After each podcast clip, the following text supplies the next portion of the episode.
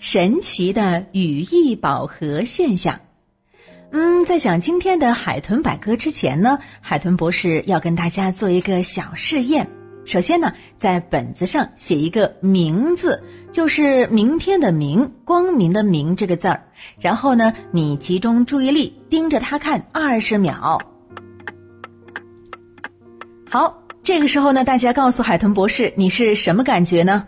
咦，怎么感觉好像变得不认识这个字了？和原来印象中的“明”不一样了。那相信很多人都有这样的经历哈，长时间盯着一个字看呢，会突然感觉这个字变得陌生了。就拿刚才的那个小实验来说啊，本来都认识这个名字，但是长时间盯着它看，会发现自己好像突然就认不出它来了。哼，那这是为什么呢？嗯，原来呀，这种现象叫做语义饱和现象。那什么是语义饱和现象呢？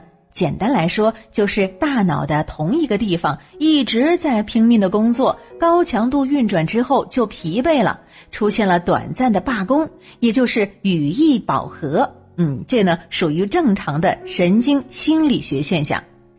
再讲的简单一点啊，就是你的大脑神经呢觉得你太烦人了。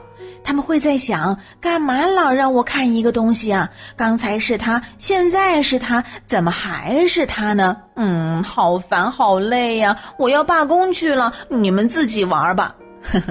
那没想到吧？原来我们的大脑呢，也和我们一样会出现疲惫的感觉。其实啊，不只是看字儿的时候，当我们长时间盯着镜子里的自己看的时候呢，也会发生这种现象。